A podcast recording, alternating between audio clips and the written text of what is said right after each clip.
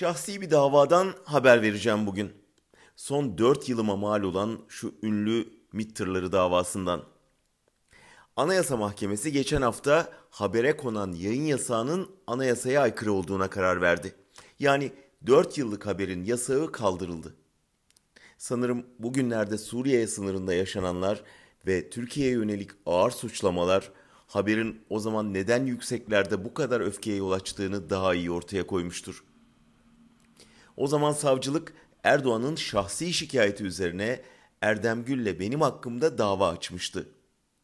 Hükümeti devirmeye çalışmak, yasa dışı örgüte yardım, devletin gizli bilgilerini sızdırmak, başka ülke hesabına siyasi ve askeri casusluk suçlamalarıyla hakkımızda iki kez ömür boyu hapis cezası istenmişti.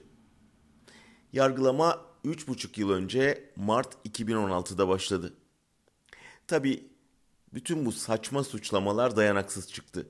Sadece devletin güvenliğine ilişkin belgeleri açıklamaktan 5 yıl 10 ay hapis cezası aldık. Yargıtay'a gittik. Yargıtay 4 aylık süre içinde açılmadığı gerekçesiyle davayı düşürdü. Erdem Gül beraat etti.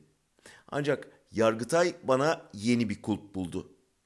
Başka devlet hesabına bilgi temini iddiasıyla yeniden ve bu kez 20 yıl hapis sistemiyle yargılanmam gerektiğine hükmetti. İyi de ben o suçlamadan zaten yargılanmış ve delil yetersizliğinden beraat etmiştim. Olsun dedi Yargıtay. Kendince bir de tırnak içinde kanıt buldu. Dedi ki haberin çıkmasından bir hafta sonra Suriye'nin Birleşmiş Milletler daimi temsilcisi bir mektupla Türkiye'yi Birleşmiş Milletler'e şikayet etti.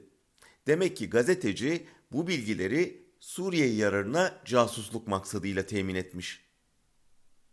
Gülmeyin. Bu karardan sonra hükümet resmen o mektubu Birleşmiş Milletler'den istedi. Eğer mektup bulunduysa yarın mahkemeye gelecek ve Suriye elçisinin Cumhuriyet'teki haberi gazeteden okumuş olması benim Suriye ajanı olduğuma kanıt sayılacak. Bu saçmalığa inanan olur mu? Eh, hukuk olmayınca ister inan, ister inanma. Öyle değil mi?